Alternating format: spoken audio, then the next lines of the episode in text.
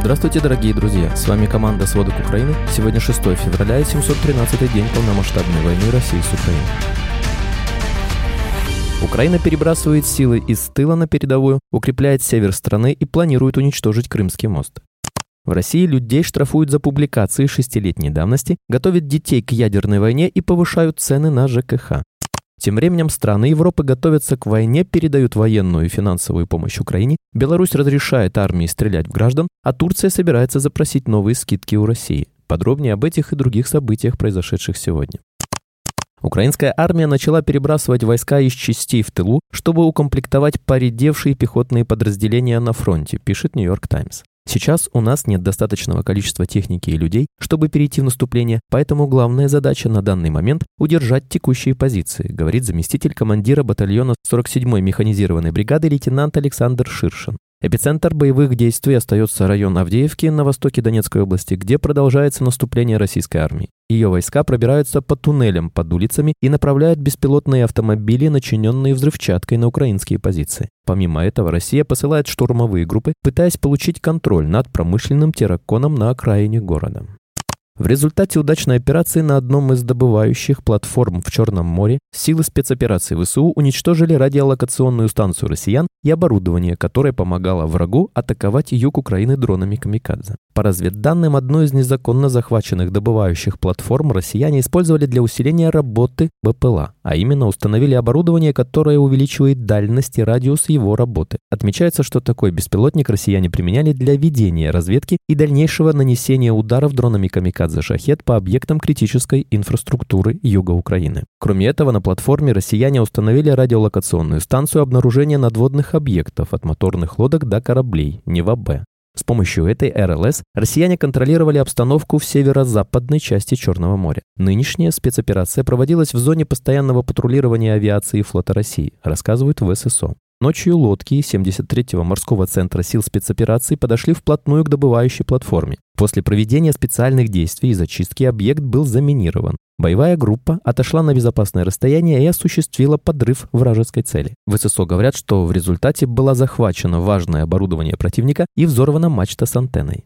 Военные десяти европейских стран призвали срочно готовиться к войне с Россией. Власти Польши не исключают нападение России на страну в случае победы России, заявил министр обороны республики Владислав Косиняк-Камыш в интервью Супер Экспресс. Я допускаю все сценарии и абсолютно серьезно воспринимаю худшие из них. Это задача министра обороны в той ситуации, в которой мы оказались сегодня, отметил он. Косиняк-Камыш подчеркнул, что не просто сказал эти слова ни с того ни с сего, а тщательно взвесил все риски. По его словам, Минобороны Польши уже начало предпринимать конкретные шаги на фоне этой угрозы, в том числе занялось устранением пробелов в оснащении армии. Так, после прихода к власти новое правительство заключило контракты на поставки вооружений на более чем 4 миллиарда евро, в основном с польскими оборонными предприятиями. Также он подчеркнул, что это приоритетные задачи, которые будут скоро представлены в парламенте. Мы движемся вперед, потому что у нас все меньше и меньше времени, сказал он. 19 января председатель военного комитета НАТО, нидерландский адмирал Роб Бауэр заявил о неизбежности войны с Россией. По его словам, всем странам блока нужно готовиться к тому, что она начнется в течение ближайших 20 лет.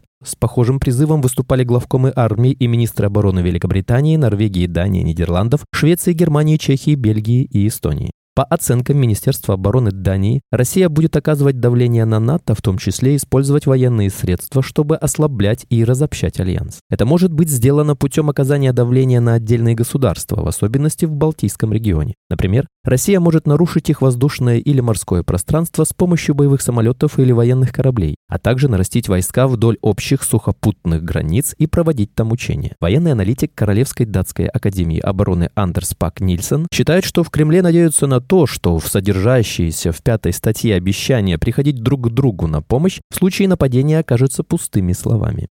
За минувшие сутки 11 общин Сумской области подверглись обстрелам российской армии. Всего в Сумской области зафиксировано 289 взрывов, один человек погиб, 8 гражданских были ранены. Как отмечается, обстрелам подверглись Белопольская, Хатинская, Юнаковская, Краснопольская, Миропольская, Великописарьевская, Шалыгинская, Эсманская, Знобновгородская, Серединобудская, Светская общины. Также россияне нанесли удары по Золочеву Богодуховского района в Харьковской области. В результате атак разрушена трехэтажная гостиница и произошло возгорание магазина. Руководитель ОВА Алексей Негубов сообщил, что в результате двух этих ракетных ударов погиб двухмесячный мальчик. Из-под завалов трехэтажного отеля спасатели достали тело двухмесячного мальчика, родившегося 4 декабря 23 года. Три женщины 21, 28 и 39 лет с взрывными травмами и осколочными ранениями госпитализированы в больницу, в том числе и мать погибшего ребенка, отметил Синегубов. Также повреждены 7 частных домов, 19 объектов гражданской инфраструктуры, 2 административных помещения и по меньшей мере 5 автомобилей. А губернатор Белгородской области России Вячеслав Гладков сообщает, что в городе Губкин были слышны взрывы. Как заявляют местные власти, город Губкин атаковал беспилотник. Согласно словам Гладкова, в результате падения дрона и его последующей детонации различные повреждения получили четыре частных домовладения, выбиты окна, иссечены кровля, фасады и ограды. В ГУР заявили, что недавнее поражение нефтебазы России в Брянской области значительно усложняет логистику для российской армии и, соответственно, помогает воинам ВСУ. Командующий Объединенных сил ВСУ Украины генерал-лейтенант Сергей Наев рассказал, что за прошедшую неделю возле границы с Россией на севере было уложено более трех с половиной тысяч противотанковых мин и прорыто пять тысяч траншей. По его словам, в северной операционной зоне ежедневно продолжаются работы по оборудованию оборонительных рубежей и минированию местности. А командующий военно-морскими силами ВСУ вице-адмирал Алексей Неиш-Попа в интервью Дмитрию Гордону сообщил, что Крымский мост не достоит до конца 2024 года. Силы обороны знают, что нужно сделать для его уничтожения. Вместе с тем он не стал прогнозировать, когда ВСУ начнут операцию по освобождению Крыма до или после уничтожения моста. Украина может получить ракеты, достающие до Московской области. Поставка истребителей F-16 Украине, которую западные страны согласовали с США, сулит новую головную боль российскому генштабу. Истребители будут снабжены ракетами с дальностью до 500 километров, сообщил в понедельник командующий Объединенными силами ВСУ Сергей Наев. Радиус действия этих ракет позволит при запуске с границ Харьковской области достать до Тулы расстояние 453 километра. А запуск с границ Сумской области накроет и окрестности Москвы, в том числе Рублево-Успенское шоссе, где где расположены загородные дома российской элиты и президентская резиденция Новоогарева. Правящая партия в Венгрии бойкотировала голосование в парламенте по членству Швеции в НАТО. Напомним, Швеция подала заявку на вступление в НАТО в мае 22 года, вскоре после российского вторжения в Украину. Последними из стран Альянса, кто не одобрил ее членство, оставались Турция и Венгрия. 23 января турецкий парламент проголосовал за ратификацию протокола о принятии Швеции в НАТО, а 25 января документ подписал Эрдоган. Тем временем депутаты партии Фидес, Венгерский гражданский союз, не пришли на внеочередное заседание парламента, на котором должно было состояться голосование по ратификации заявки Швеции о присоединении к НАТО. Заседание, созванное венгерской оппозицией, также бойкотировали депутаты Христианско-демократической народной партии, младшего союзника Фидес. Тем временем Турция готовится потребовать новых газовых уступок от Владимира Путина во время его визита в Анкару. Это будет первая поездка для российского президента в страну НАТО с начала войны в Украине. Не присоединившаяся к санкциям против России и ставшая крупным транзитным хабом для российского импорта и денежных потоков, Турция уже выторговала себе крупную газовую скидку в прошлом году, когда государственная энергокомпания «Ботас» получала право отсрочить платежи «Газпрому» на 4 миллиарда долларов и, видимо, постарается совершить тот же маневр снова. В пространстве СНГ новости приходят не только из России и Украины. Президент Александр Лукашенко дал право белорусским военным применять оружие против граждан. Он изменил 11 статью документа. В ее новой редакции говорится, что при выполнении заданий военнослужащие имеют право использовать оружие с учетом складывающейся обстановки, характера преступления, административного правонарушения и личности правонарушителя. Естественно, военнослужащие не понесут ответственность за причиненный вред, если в тот момент выполняли приказ сверху. Теперь уже у военнослужащих полностью развязаны руки.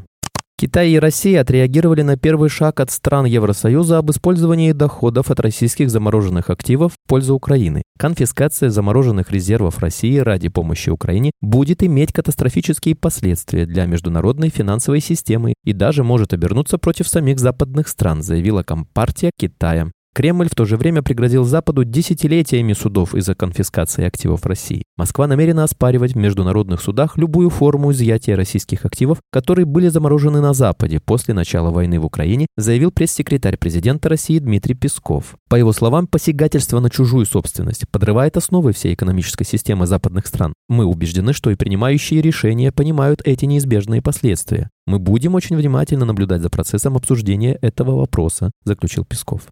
Российские власти готовятся решить проблему нехватки рабочих рук в жилищно-коммунальном хозяйстве за счет повышения тарифов для потребителей. Правительство должно учитывать рост зарплат сотрудников ЖКХ при формировании тарифов на отопление, водоснабжение, газ и так далее, говорится в решении Комиссии Госсовета России. До сих пор тарифы для потребителей ежегодно индексировались в пределах инфляции, а правительство устанавливало пороги увеличения для каждого региона. В свою очередь ФАС контролировала соблюдение предельной планки. Как правило, зарплаты сотрудников предприятий ЖКХ на 40% ниже, чем оплата труда в регионе, говорит эксперт Народный фронт аналитика Павел Склянчук. Низкий уровень зарплаты работников ЖКХ – один из факторов плачевного состояния коммунальной инфраструктуры, отметил он, добавив, что из-за этого в том числе происходят коммунальные аварии.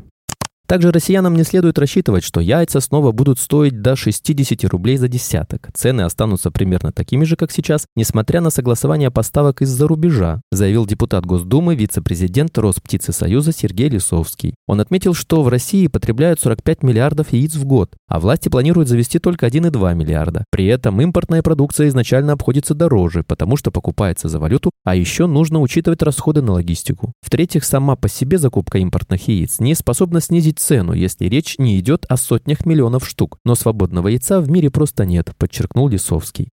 Российские власти решили подготовить школьников к возможной ядерной войне. Уже 1 сентября в рамках предмета «Основы безопасности и защиты Родины» ученикам старших классов расскажут о боевых свойствах оружия массового поражения и способах защиты от него. Помимо этого, в рамках курса школьники будут осваивать элементы начальной военной подготовки и правила оказания первой помощи в условиях ведения боевых действий. Также школьников будут учить основам применения дронов и морских беспилотных аппаратов.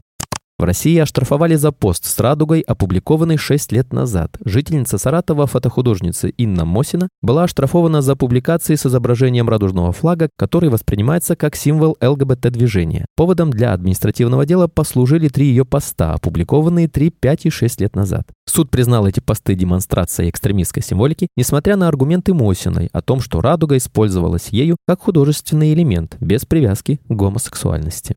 И последняя новость на сегодня. В России крупные VPN-сервисы будут заблокированы с 1 марта, сообщила в понедельник глава Лиги безопасности интернета Екатерина Мизулина. По ее словам, VPN, которые позволяют открывать заблокированные в России сайты, являются порталом ВАТ. Вы создаете в своем гаджете дыру, через которую данные передаются третьим лицам, и таким образом многие попадают в лапы мошенников и других нехороших людей. С точки зрения вашей личной безопасности, этими приложениями пользоваться нельзя, заявила Мизулина на встрече со школьниками школьниками в Екатеринбурге. Кажется, начинается подготовка к выборам президента Российской Федерации. Спасибо, это были все главные новости к данному часу. Помните, правда существует, а мы стараемся сделать ее доступной. Если вам нравится наша работа, пожалуйста, поделитесь этим подкастом с друзьями в России и Украине. А если вы хотите помочь нам делать материал еще более качественным, пожалуйста, оставляйте фидбэк. Это очень важно для нас и для распространения правдивой информации. Увидимся завтра.